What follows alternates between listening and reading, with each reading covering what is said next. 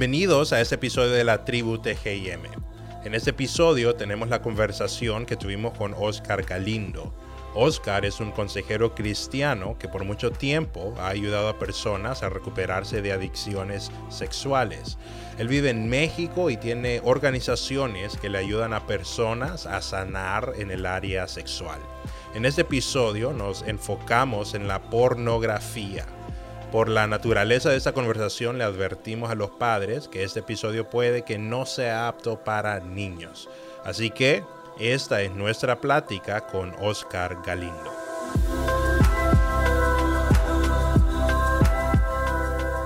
Bienvenidos a otro episodio de la tribu TGIM.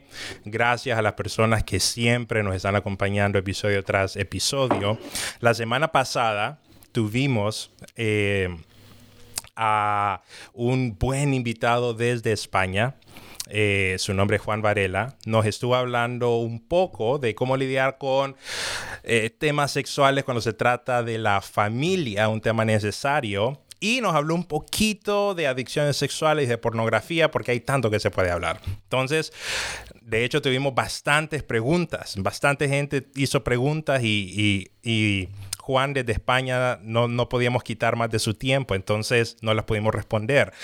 Pero, pero hoy hemos traído desde Cuernavaca, México, a Oscar Galindo. Eh, Oscar Galindo es un consejero, él es cristiano, es, hace algo de trabajo pastoral, pero eh, él no va a hablar, no va a hablar eh, seguramente más de esto, pero creo que su enfoque tiene bastante que ver con restauración en la vida de alguien cuando se trata de desórdenes sexuales. ¿Es, eso correcto, Oscar? ¿Lo, lo, lo, eh, lo, dije de forma correcta? ¿Ese es por ahí va tu trabajo? Sí, sí, lo dijiste bastante bien. Ah, ok. Entonces, hoy vamos a tener un buen tema acerca de pornografía, ¿verdad? Vamos a irnos bastante eh, metidos a la pornografía porque creemos que es un tema que casi no se habla y es todavía es tabú. Y y es un tema que se quiere normalizar bastante. Vamos a hablar un poquito de eso, de cuáles son algunos de los peligros. Lagos, antes de empezar, ¿cómo estás? Qué bueno saludarte. Solo recordarnos a las personas que nos están viendo en ese momento eh, el correo de los lunes porque creo que es importante antes que se nos olvide.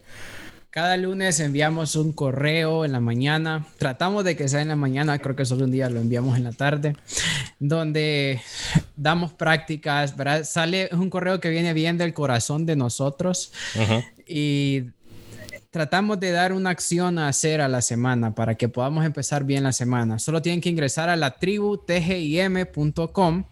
Ahí hay una sección donde dice recibe el correo de los lunes, solo pones tu correo, das, pones tu nombre y quedan inscritos. Cada lunes recibes un correo muy importante y es algo que, que me dijeron que no les está cayendo, pero Gmail, no sé por qué hace esto, pero Gmail hace que el correo caiga en promociones, así que revisa promociones y ahí está el correo. Cada lunes fielmente lo enviamos. Así es. Estoy muy, estoy muy bien, Sammy, gracias a Dios. Hemos pasado una bonita Semana Santa. Pudo venir mi familia aquí a Costa Rica. Buenísimo.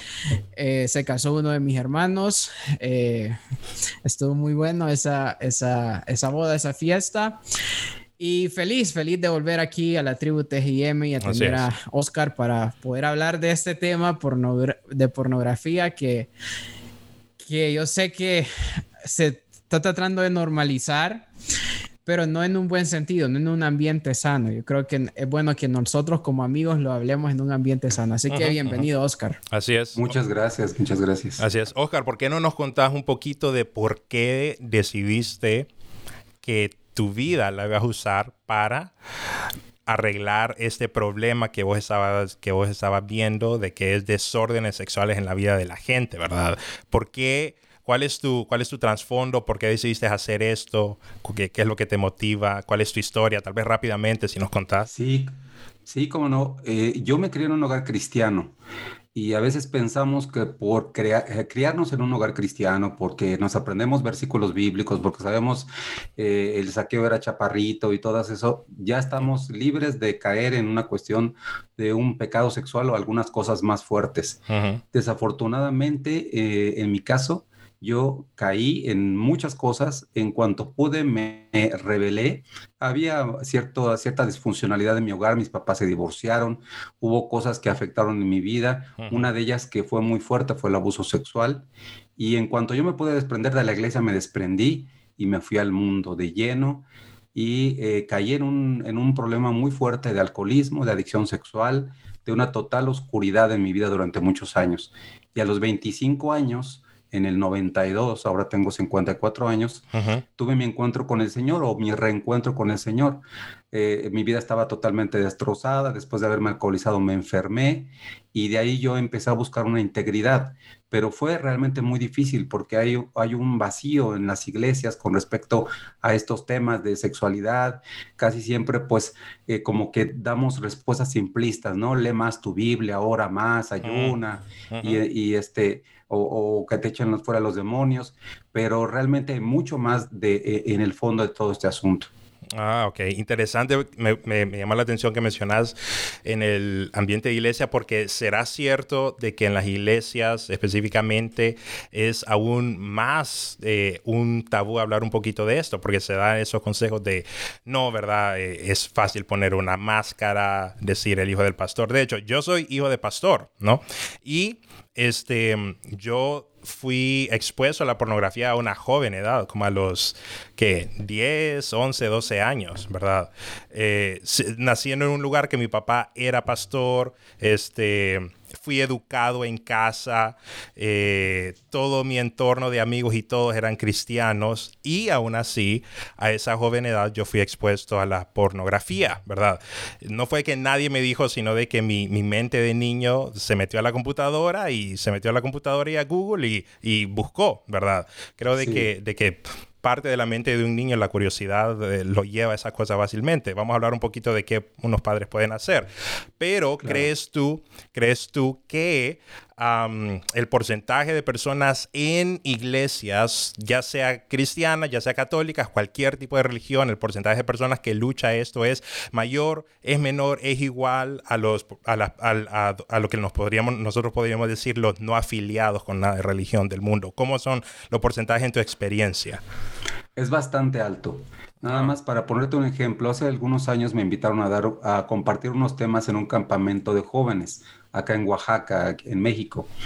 Y recuerdo que eh, hubo un tiempo donde apartaron, separaron a, los varones de las jovencitas y en el grupo de varones, recuerdo que un pastor les confrontó de una forma muy amorosa, siempre es importante confrontar, eh, hablar, hablar la verdad con amor y con gracia. Les confrontó de una manera muy amorosa y les dijo a los jóvenes, estábamos en un círculo, aquellos que estén batallando o hayan batallado con la pornografía den un paso adelante. Todos los jóvenes dieron un paso adelante. ¿Y eso que indica? Que, hay, es, existe ese problema y es una falta de integridad, porque integridad es que somos la misma persona donde quiera que estamos, en la iglesia, en la calle, en nuestro trabajo, en la escuela, en mi habitación. Y es cuando tenemos una plena conciencia de que Dios está con nosotros y no que saliendo de la iglesia ya tengo otro vocabulario, tengo otro diccionario y tengo otras cosas que hacer. Pero lo que me gustó es que los jóvenes realmente se mostraban eh, eh, acongojados, que querían realmente recibir ayuda. Y yo creo que ese grito, esa desesperación, esa necesidad de ayuda existe mucho en las iglesias, pero muchos jóvenes y señoritas también prefieren callarlo porque hacen falta espacios seguros donde la gente pueda abrir su corazón, donde sepa que lo que va a decir no va a regarse por la iglesia o que no va a ser utilizado como un ejemplo desde el púlpito, que desgraciadamente muchas veces sucede. Así es. Una cosa que está pasando es que la pornografía hay un empuje bien grande porque sea normalizada, ¿verdad? Em, es normal, es saludable. Hace unos años la, empresa de Pornhub, que es la página de pornografía más grande, puso un billboard, un, anuncio en el Times Square que, decía como love yourself o amate, algo así, ¿verdad? O sea, súper lo que nosotros le podemos decir como mainstream o afuera. Y el, lo que se está tratando de decir, inclusive con páginas como OnlyFans y todo eso, es que es, uno, no hace daño, no exageren, no hace tanto daño. Dos, hasta, hasta puede ser de beneficio para alguien. Alguien, un joven que sea expuesto a esto puede aprender algo y le puede ayudar en su desarrollo o algo así.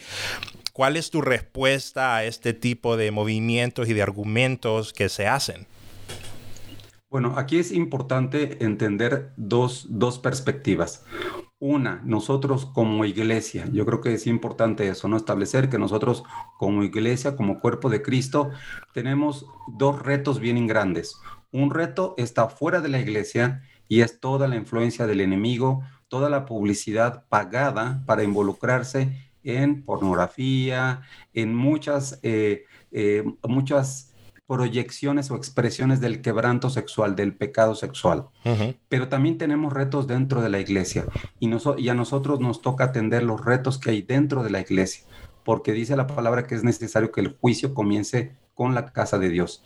Necesitamos prepararnos muy bien para poder brindar ayuda. Y esos temas se tienen que hablar desde el púlpito, en, los, en los espacios que existen para los jóvenes, incluso en los espacios para los niños. Encontramos cada vez un mayor índice de abuso sexual de niños y niñas. Hemos oído historias tristemente de, niños que han sido abusados dentro de las mismas iglesias. Entonces no nos podemos hacer de la vista gorda, no podemos asumir que toda la gente está caminando en santidad. Recordemos que la cizaña y el trigo van a crecer juntos. Entonces necesitamos estar preparados y necesitamos tener una voz más audible que la voz del mundo.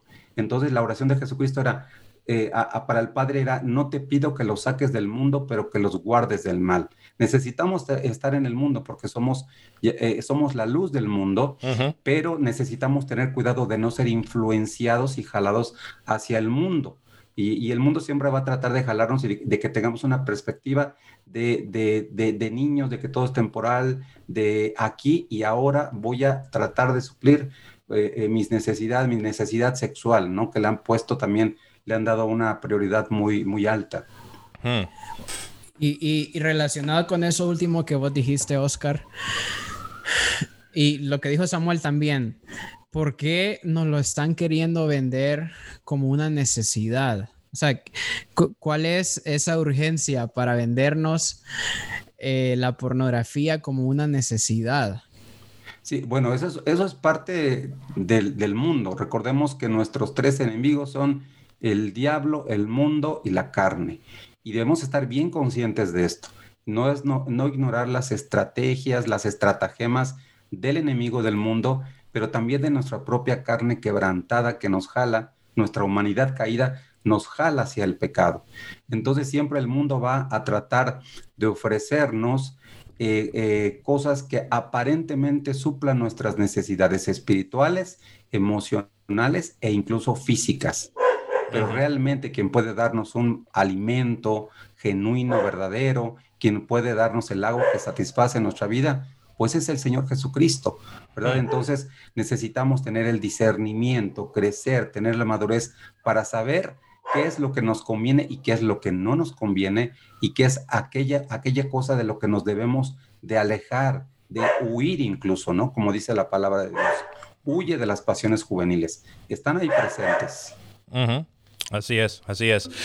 Uno de los, eh, también de las cosas que ha pasado con eso de que se, se, ha hablado bastante de la pornografía, que es normal, que es bueno. Hay una, hay una este, persona eh, que salió en un programa de Dr. Phil, no sé si vos te acordás, ella se pone Bad Baby y es una que dijo algo así como que Catch Me Outside, ¿verdad? Es la Catch Me Outside Girl. Ella acaba de cumplir 18 años um, este mes y como cumplió 18 años, entonces ella pudo abrir una cuenta de OnlyFans, que es un programa de suscripción para que la gente pueda ver contenido explícito de ella. Entonces ella dijo, cumplí 18, puedo hacer mi OnlyFans, es grande en, en redes sociales. En seis horas, Bad Baby, esa chica de 18 años, hizo un millón de dólares en suscriptores. Rompió el récord. Eh, uno, da un poco de asco por la gente que estaba esperando que cumpliera 18 para comprar la suscripción, pero también nos habla de cuán normal se ha vuelto que alguien sin tener un manager, sin tener un gran equipo, sin tener una carrera, a los 18 años, un millón de dólares en seis horas. O sea, nunca se ha, visto. Entonces, eso ha abierto bastante la conversación en que, ¿sabes que Obviamente los cristianos dicen que la pornografía es mala porque tienen a Dios. Entonces, como tienen a Dios y la Biblia es mala. Pero eh, siendo realistas aquí en el mundo, no tiene efecto, o sea, no tiene nada de malo. Mira, puedes hacer dinero, este, puedes relajarte, ¿verdad? Te puede hacer que la, que la mente te funcione más, que esté más eh, enfocada, ¿verdad? Ver un poquito de pornografía y masturbarte es bueno.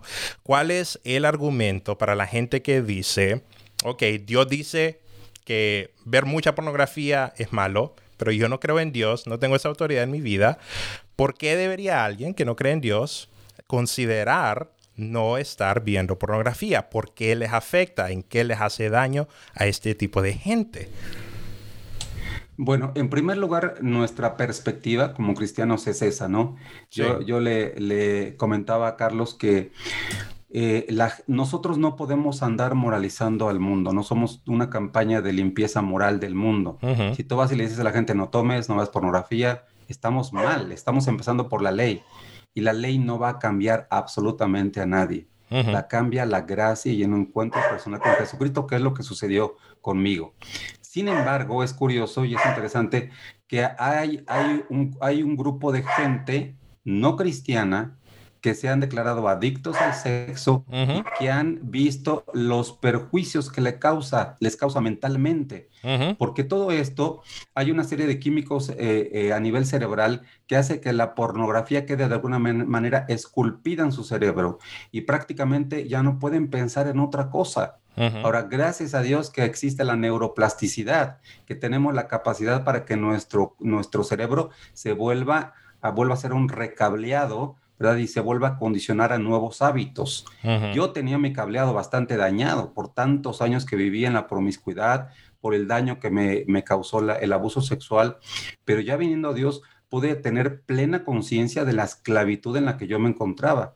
Y es, es, eh, es, curioso, pero yo les, eh, les he platicado algunas veces que he compartido mi testimonio.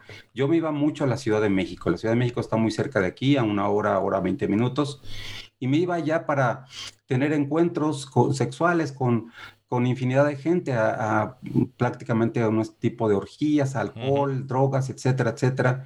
Y yo no recuerdo disfrutar el viaje de aquí a la Ciudad de México. El, viaje de aquí a la Ciudad de México es un, tiene vistas bonitas. Hace algún tiempo ahorita ya han talado mucho los montes, pero había muchos pinos.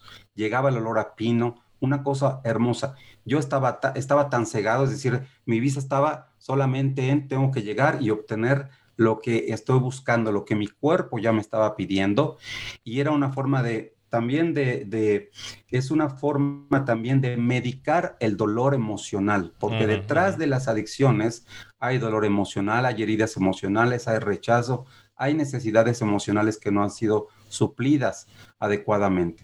Entonces, ciertamente que causa un daño terrible porque ya llega un momento en el que uno ya ni siquiera está consciente de que la misma gente alrededor de uno se da cuenta de lo adicto que está uno. Mm. Llega, eh, llega, llega, la gente a tener relaciones sexuales en donde sea. E, en, eh, digo, hace no mucho se supo acá del caso de una pareja teniendo relaciones sexuales en el metro, o sea, pero donde esperan. El metro es un, es lugar donde también se tienen encuentros sexuales. Entonces ya hay una ofuscación tal que la gente pierde trabajo, son denunciados, son golpeados, son llevados a la cárcel y va escalando. Porque si antes te producía excitación una pornografía suave, esa pornografía ya no suelta el mismo efecto y buscas más, más, más. Como no sé si sepan la historia de Ted Bundy, que, que él Ted Bundy, él, él, empezó con pornografía suave y fue escalando, escalando hasta llegar a ver eh, pornografía infantil y a llevar eso a, la realidad, abusar de niños, de niñas y a asesinarlas y sepultarlas. Y él antes de, que fuera él ejecutado, lo, lo, entrevistó James Dobson y él dijo, tengan cuidado porque tienen al enemigo en sus casas. Es la pornografía, porque ese fue el inicio de todo esto. Según lo que estoy entendiendo con lo que nos estás diciendo, Oscar, es que si dejamos que la pornografía suave, como vos lo decís, vaya entrando poco a poco en nuestra mente, que entra por nuestros ojos primero y después a nuestra mente, eso se va formando un hábito y después ese hábito se va formando en algo incontrolable, o sea, se va formando, por así decirlo, en un monstruo dentro de nosotros y queremos más, más y más y ya no solo nos vamos a conformar con ver pornografía en un televisor o celular, sino que vamos a intentar sentir ese como, ¿cómo se le dice? Placer o... Sí, ese, ese, high, como... Ajá. Sí, sí, sí, sí, ese, como, dicen, ese subidón, es como la droga, prácticamente es como la droga.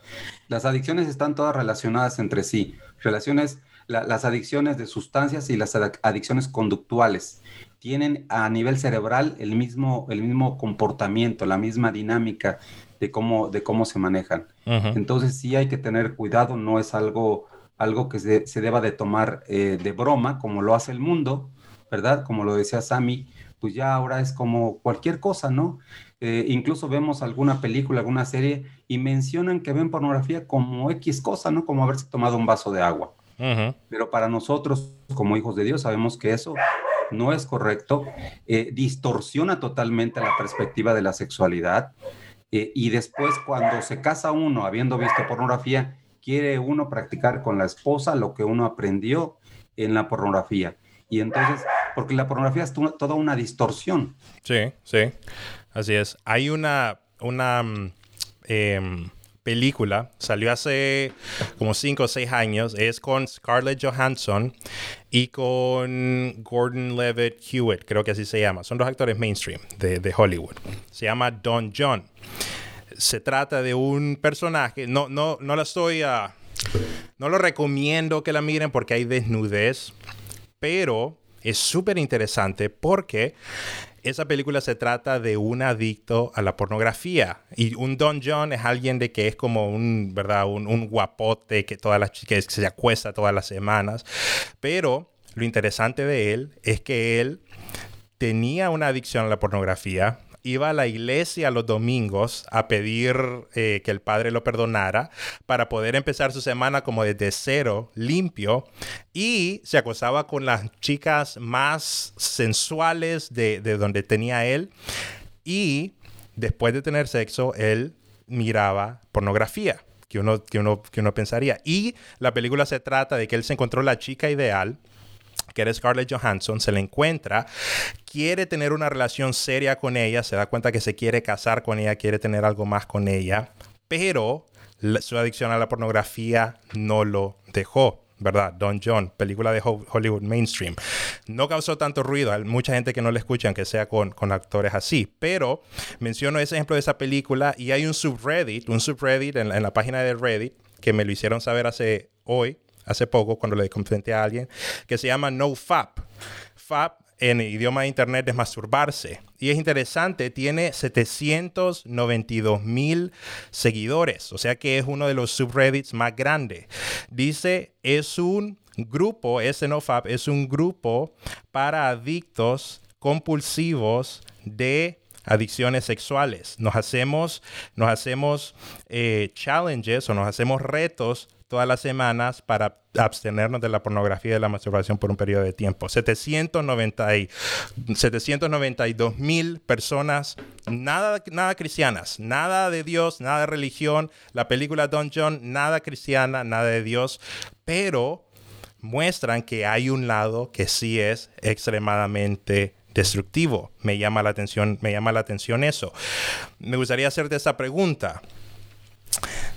¿Qué es lo que despierta en un hombre cuando una chica en Facebook, en Instagram, en TikTok, por los likes, porque la gente le comenta, porque la gente le manda mensajes, sube una foto que ella sabe que es provocativa, pero que ella dice, no es la gran cosa, estoy en, el, estoy en la playa, estoy con mi bikini, no es la gran cosa, ¿verdad? Se me mira un poco, pero no es la gran cosa.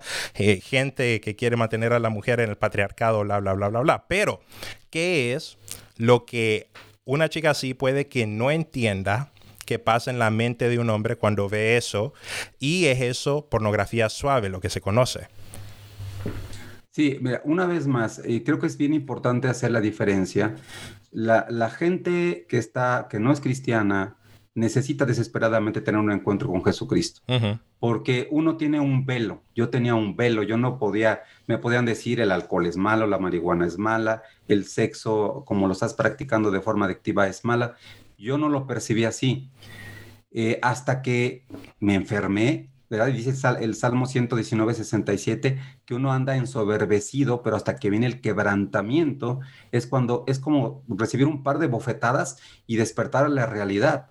Y es la manera como oramos por la gente que sabemos que está atrapada en cualquier estilo de vida pecaminoso, lejos de los planes de Dios. Entonces, eh, a una persona, a una chica que está en esta situación, eh, que no es cristiana, bueno, algo que es bien importante entender es que muchas chicas que están haciendo eso y jóvenes también, que se están exhibiendo ahora en las redes sociales muchísimo, hay videos cortos por todas partes y, resalta mucho esa, esa parte, esa sensualidad. a muchos son motivados por una baja autoestima. Entonces, el hecho de, recibir un like, dos, treinta, quinientos, eh, son, ahora son coleccionistas de seguidores y se vuelven en el modelo de los jóvenes, el modelo que los jóvenes quieren seguir, los están imitando. ¿Qué es lo que vemos en TikTok, por ejemplo? vemos eh, jóvenes de la comunidad LGBT usando uñas largas, maquillándose, usando zapatillas. Entonces, eso se está tratando, es parte del plan del enemigo y del mundo, tratar de que nosotros veamos con toda normalidad todo ese tipo de situaciones. Y nosotros debemos amarlos, bendecirlos, orar por ellos y ser luz y compartirles el Evangelio. Y ahí hay que tener mucho cuidado, Sammy, porque a veces tú dices, no les recomiendo esto, pero lo que no recomendamos, este, la gente le va a dar más ganas de verlo. Sí, sí. Entonces hay que tener mucho cuidado. Este, aquí había un, había un hombre que hacía una batalla tremenda eh, para combatir el aborto y, hubo una película aquí que salió hace mucho, muchos años, El crimen del padre, no me acuerdo qué. Y, y curiosamente él salió, salió diciendo, no vayan a ver esta película pues creo que fue el principal promotor de esas películas.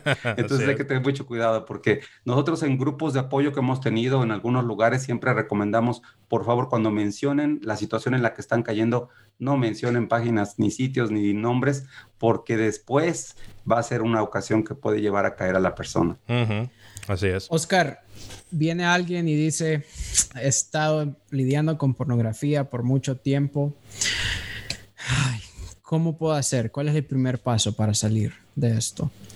Eh, yo creo que el primer paso siempre es eh, ver, digo, nosotros en, un papel de consejeros y de alguna manera todos hemos sido llamados a ser consejeros en mayor o menor medida, porque todos hemos sido llamados a ser discípulos y el llamado de Jesucristo fue vayan y enseñen, enseñen a la gente las cosas que yo les he enseñado en todo el contexto bíblico.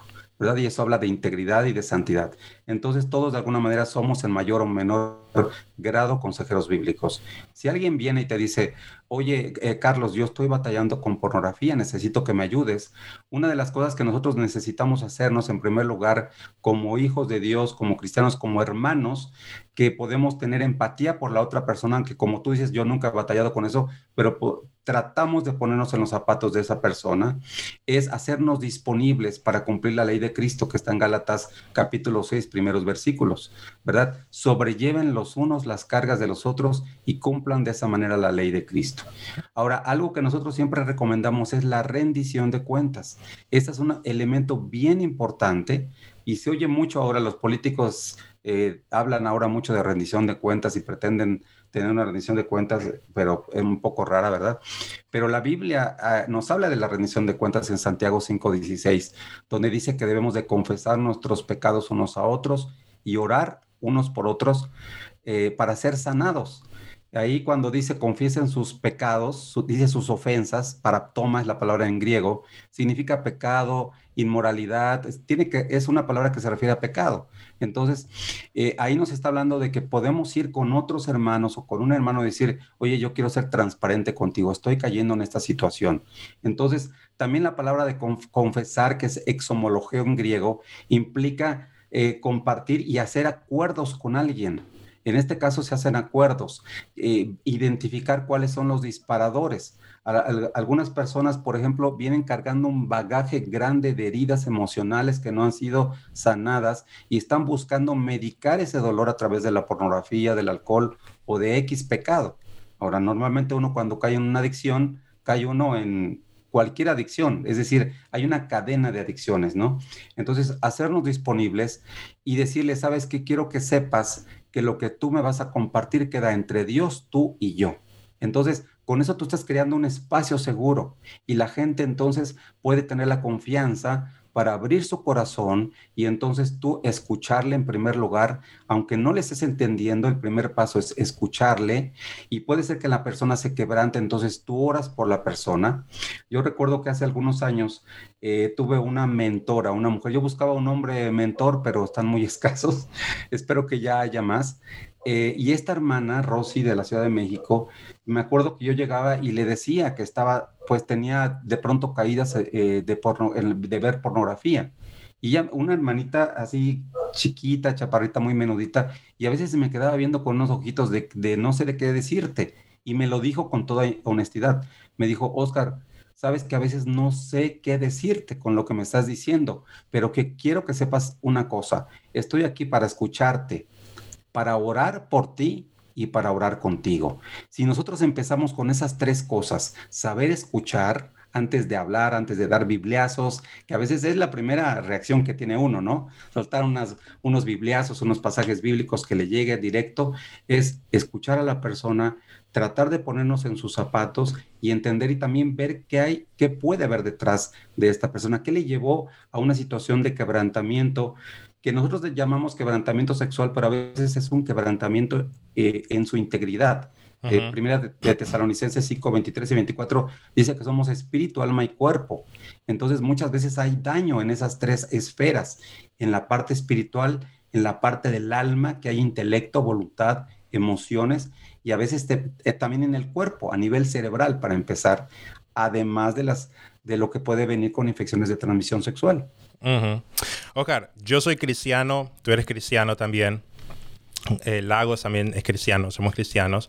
Y yo estoy de acuerdo contigo que tú nos dices eh, si alguien tiene un problema con pornografía, eh, necesita de Cristo. Yo estoy completamente de acuerdo. Hay un vacío, ¿verdad?, en su corazón. Pero me pregunto si eso significa que personas que no se identifican con el cristianismo, eh, o puede que sea de otra religión, son tal vez musulmanes, son tal vez eh, eh, judíos, ¿verdad? Practican la fe judía, que no creen exactamente lo que nosotros decimos de aceptar a Jesucristo.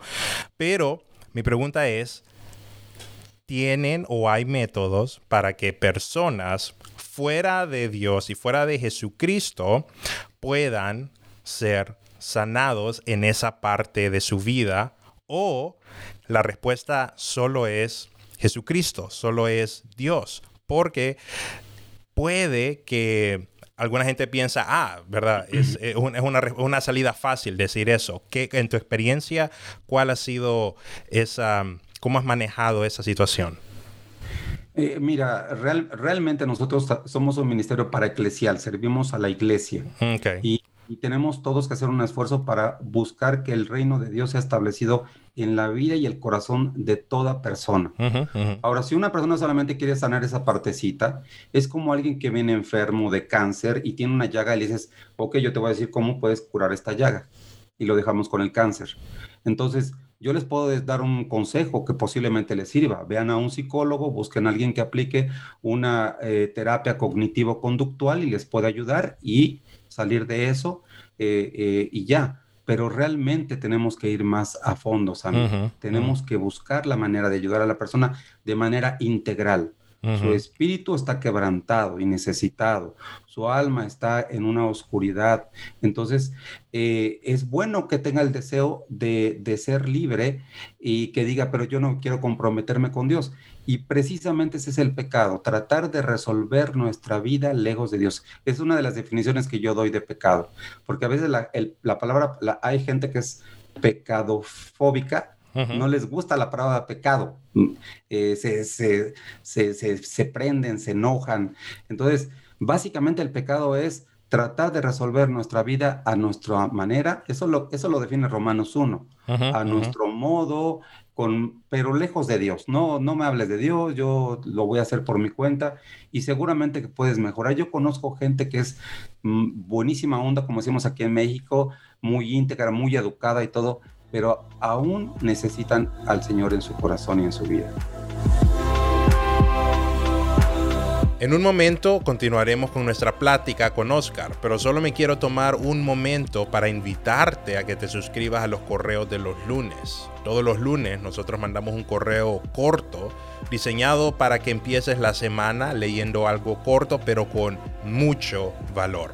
Estamos convencidos que empezar tu semana leyendo nuestros correos es una buena forma de empezar bien tu día y por ende tu semana. Para suscribirte a los correos visita latributgim.com sin espacios, latributgim.com.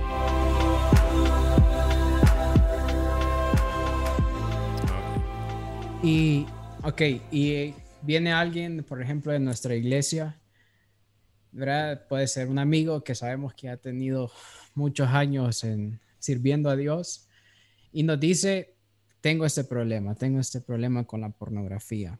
¿Qué es lo primero entonces que debemos hacer? Tomando en cuenta que es una persona que conoce de Dios y sabe bastante, pero nosotros, ¿verdad? ya nos dijiste saber escuchar, ya nos dijiste eh, saber... Orar por eh, esa persona. Orar y, ver cuáles son esas cosas que lo disparan. Pero creo que como vos dijiste, en las iglesias se habla bien poco de esto. Y, a veces el, el trasfondo que estas personas tienden, nosotros no lo sabemos.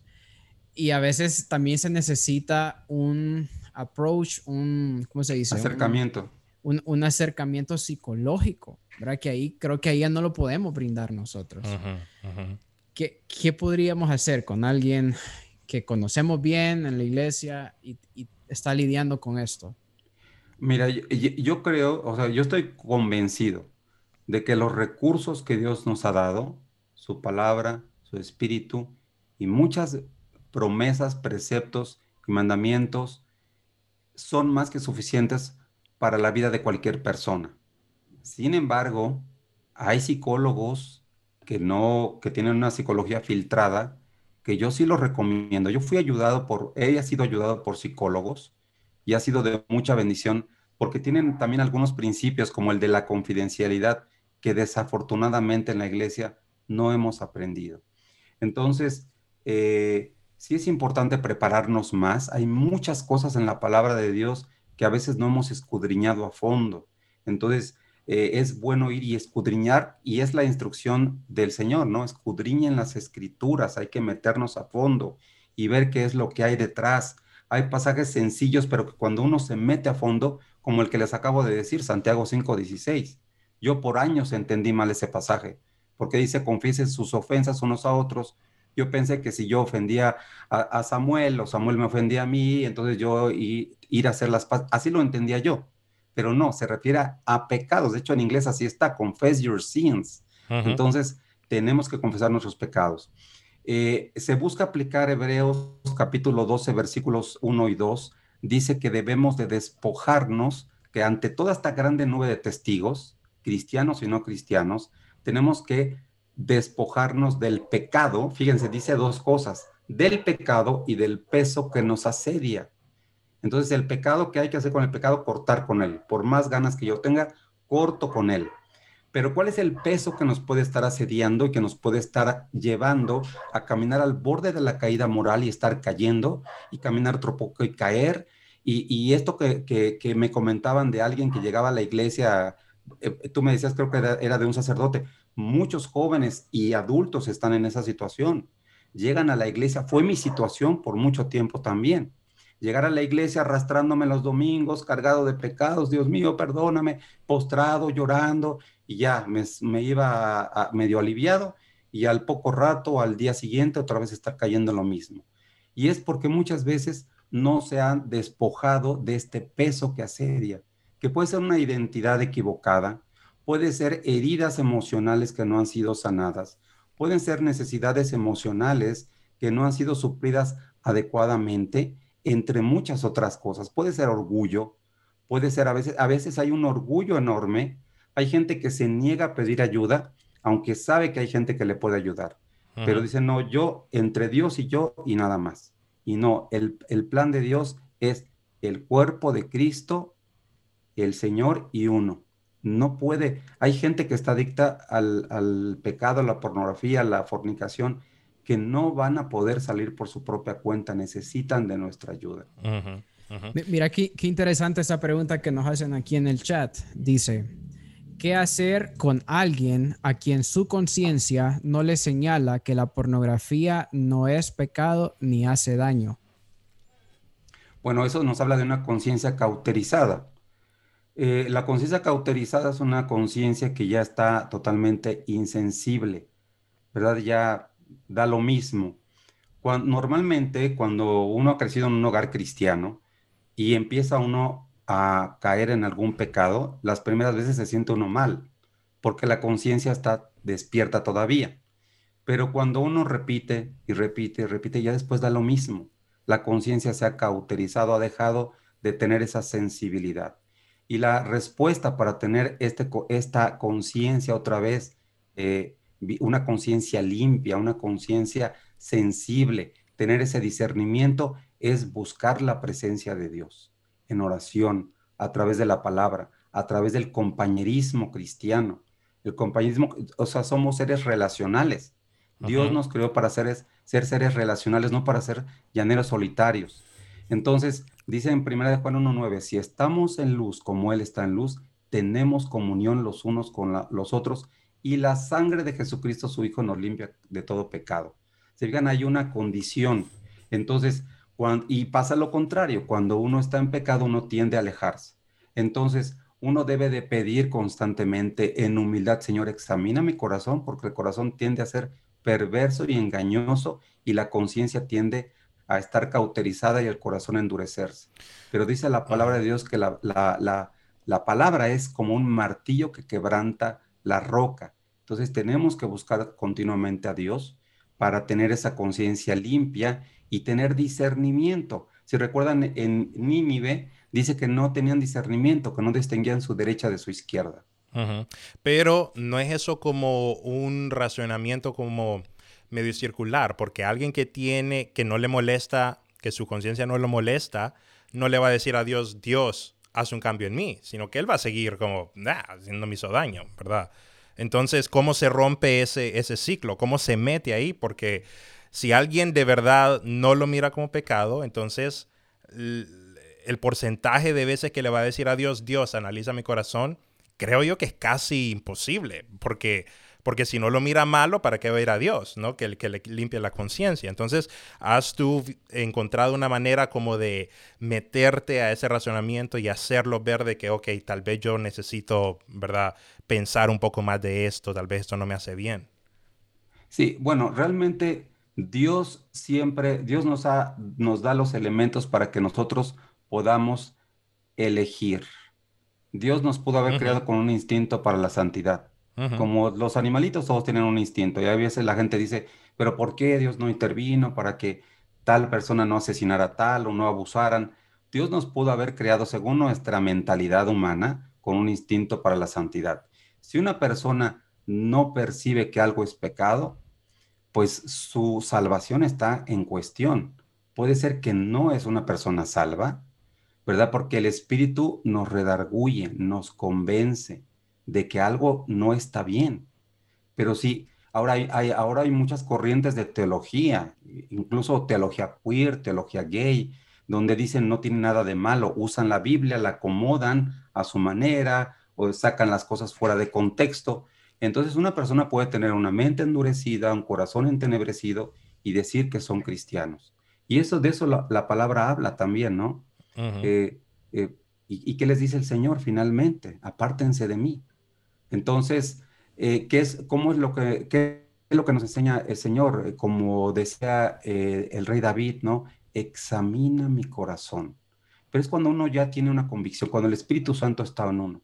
Pero si ya alguien está con el, entendimiento entenebrecido, nosotros no podemos, podemos quizá influir en una persona, pero no podemos ejercer una coercibilidad en alguien. La persona debe de arrepentirse voluntariamente delante del Señor. Así es.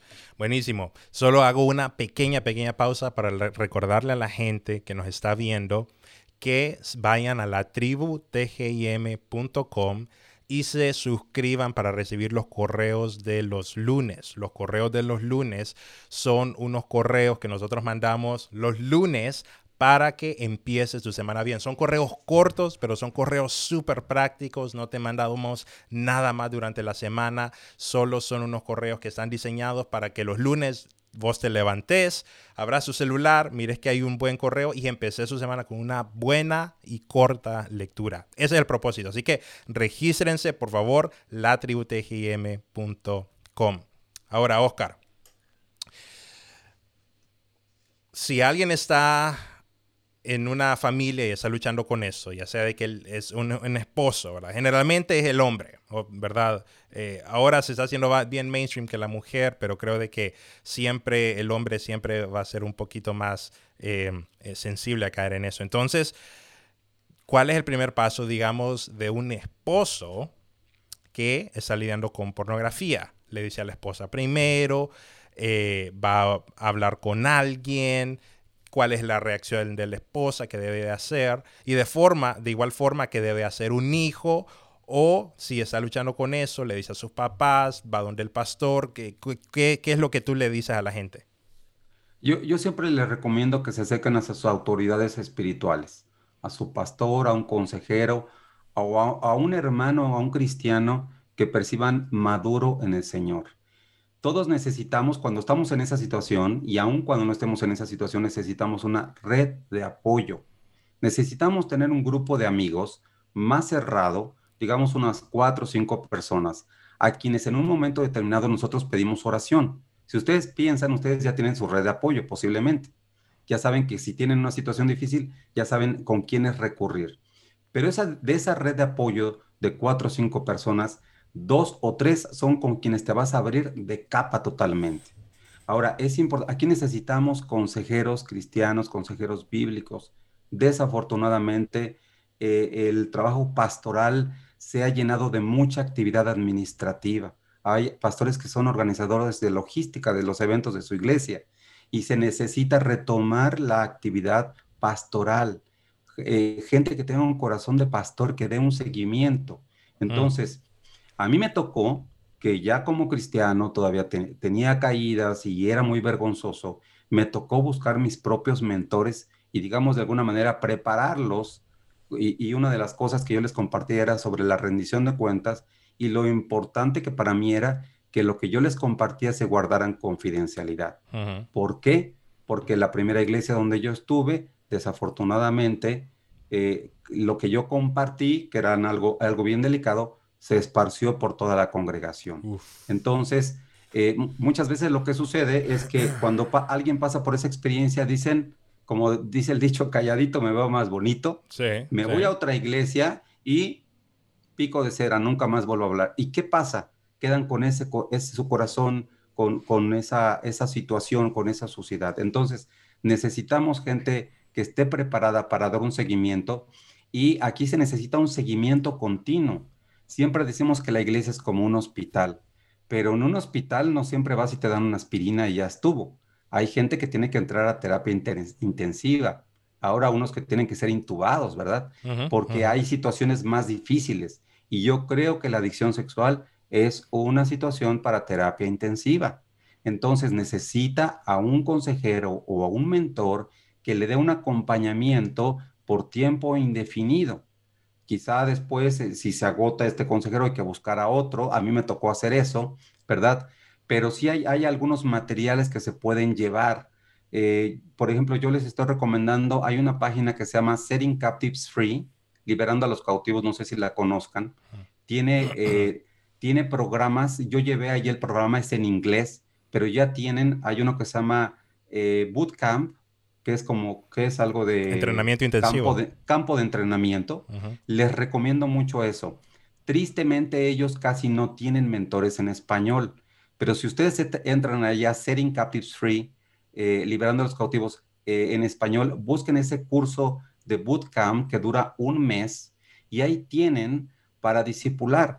La clave para, para ayudar a una persona que está en esta situación es el discipulado, pero aquí es un discipulado integral, un, un discipulado más profundo que integre una consejería bíblica, una rendición de cuentas, confidencialidad y un seguimiento, porque la persona puede tener recaídas y lo más seguro es que las va a tener, pero hemos visto mucha gente que ha podido salir victoriosa de esto. Se tienen que formar nuevos hábitos y los nuevos hábitos pueden tardar 21, 60, 90 días. Toma su tiempo para que uno desarrolle nuevos hábitos y desaprenda los, los malos hábitos que uno ha tenido quizá durante años. Hmm. Interesante. Fíjate que yo tengo una pregunta, Oscar, pero antes, aquí hay una pregunta bien interesante también en el chat.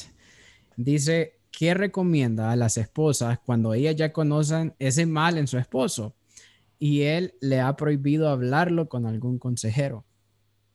Bueno, aquí sí es importante que sea la persona afectada la que busque ayuda. Eh, sabes que nosotros, eh, yo, los consejeros que yo conozco, ninguno de nosotros ayudamos a una persona que viene por presión de terceras personas.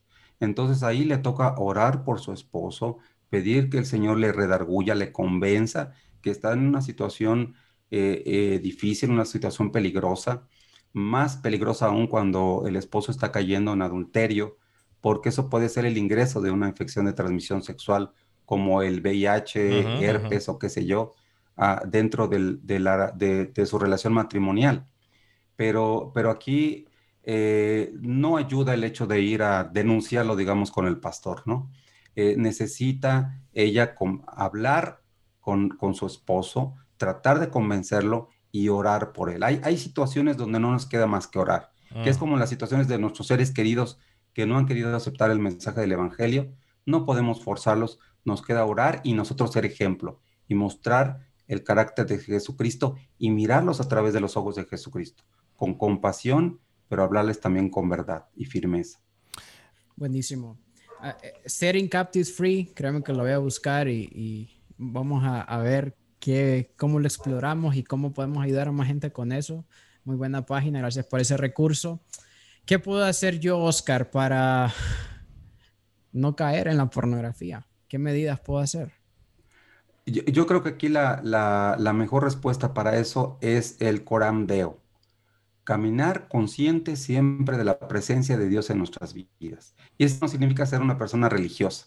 Podemos reír, podemos divertirnos, podemos ser alegres, pero estar conscientes que todo lo que hacemos lo hacemos para la gloria de Dios y no vamos a hacer algo que vaya en contra de glorificar a Dios en nuestras vidas.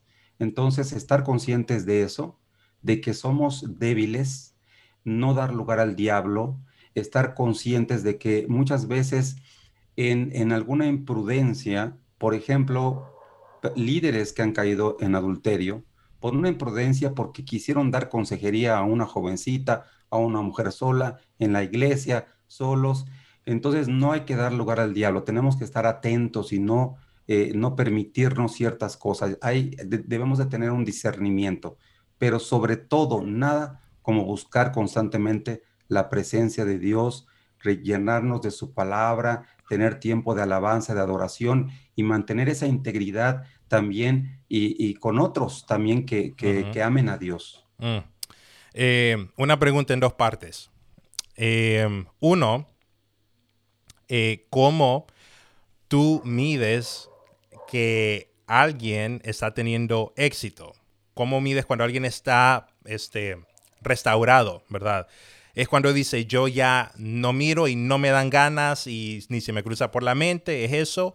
¿O es cuando alguien dice me dan ganas pero me abstengo? ¿O es cuando alguien dice no, yo, eh, gracias a Dios, ahora solo una vez al mes? ¿Cómo mides tú el éxito? Y dos, la segunda parte de esa pregunta es, cuando tú te vas a casar con alguien, estás de novio con alguien y la cosa se está poniendo seria, ¿en qué punto, uno, el hombre le puede hacer saber a la, si, tiene, si está débil, si se está luchando con eso, le dice a su novia, estoy luchando con eso, lo hace en el noviazgo, lo hace cuando se comprometen, lo hace hasta cuando esté casados. Eh, o la otra parte de la moneda es si, si, eh, si es bueno preguntarle, ¿verdad? A tu pareja, hey, este, cómo hacerlo, ¿verdad? Y en qué punto de la relación. Estamos hablando de, de, personas que se casan, pero creo yo que si podemos identificar el problema antes de casarnos, podemos como, como esquivarnos una bala o algo así. No sé. Entonces, esa, esa, esa eh, muy, muy, muy, buena pregunta. Eso es, es bien importante. Qué bueno que lo preguntaste. La segunda, la primera también. La primera, ¿cómo mides el, el nivel de, de, avance, de progreso en la vida de una persona? Ah, hay, hay, que tener aquí eh, mucho cuidado con esta, esta parte de, de, totalmente restaurado. Me acuerdo que hace unos años me invitaron a Honduras, estuve eh, ahí compartiendo un campamento de jóvenes que acá son compañerismo estudiantil, allá no me acuerdo qué nombre tienen, y tienen un nombre diferente, cerca de un lago, muy bonito. Y en el camino del aeropuerto a este lugar, eh, el pastor que fue a recogerme me dijo, oye, ¿y tú, este, cómo, cómo es que tú fuiste restaurado? Ya estás totalmente restaurado. Y entonces su pregunta sí me, me, dejó pensando, ¿no? Eh, yo creo que nadie está totalmente restaurado. Eh, el que piense, ¿qué dice la palabra de Dios? Así que el que piense estar firme, cuídese de no caer. Mire, mire que no caiga. Cualquiera puede caer. Pero hay gente que camina más en la orilla que otros. Entonces, este, y hay unos que tienen los pies más resbalosos que otros. Entonces, si tú no has resuelto tu pasado, tus heridas, si tú no has, si tú te llegas a casar y no has resuelto tu problema de adicción con la pornografía, estás con pies jabonosos caminando en la orilla del precipicio.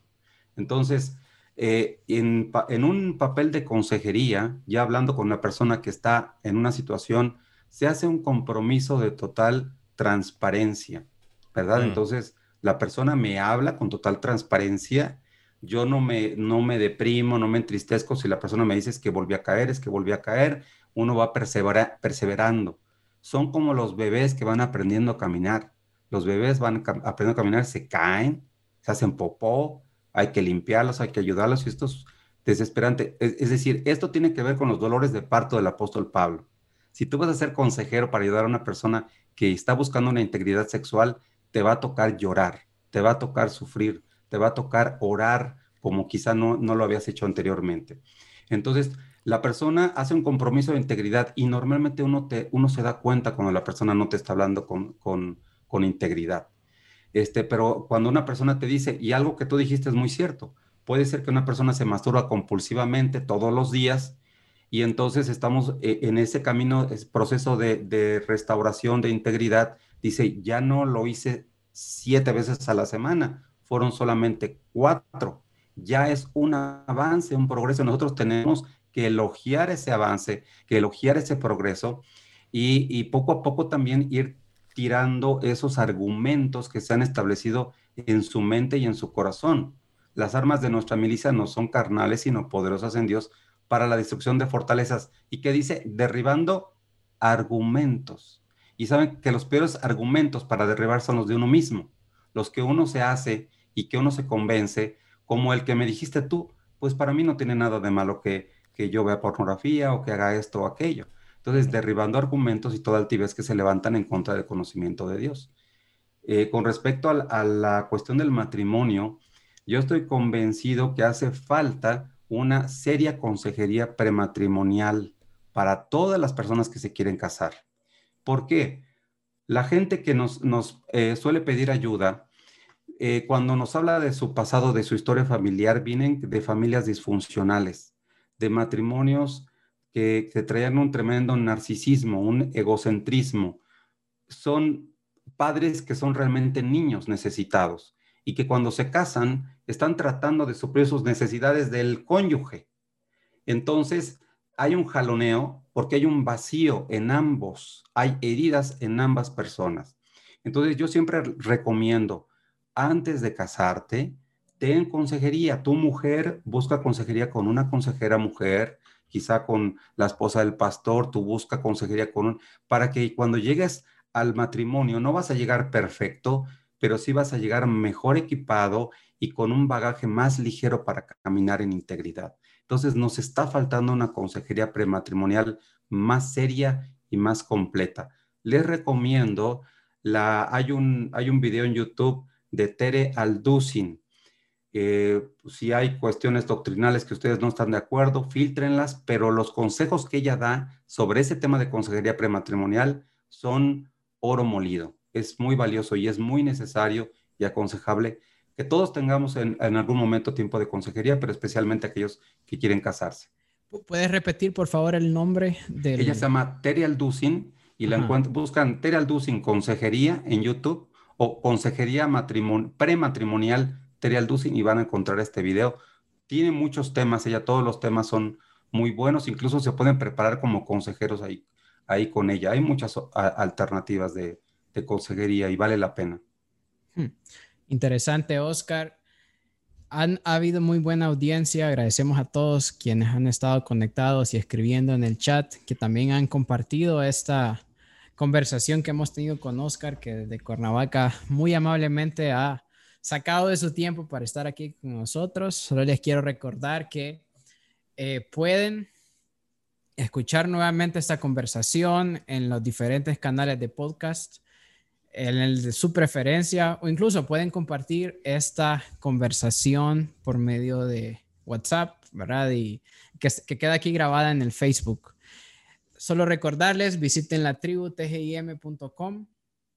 Ahí van a ver todas nuestras grabaciones de podcast que hemos tenido. Eh, pueden suscribirse al correo de los lunes y Oscar, solo para despedirnos, No te, preocupes, Sammy. Eh, Oscar, para despedirnos, em, está alguien escuchándonos por primera vez y le interesa bastante este tema de la pornografía, le gustaría salir de esto o ha estado lidiado, lidiando con esto por años.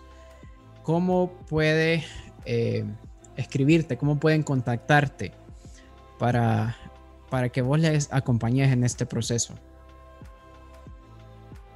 Estás en... Muteado, ya listo.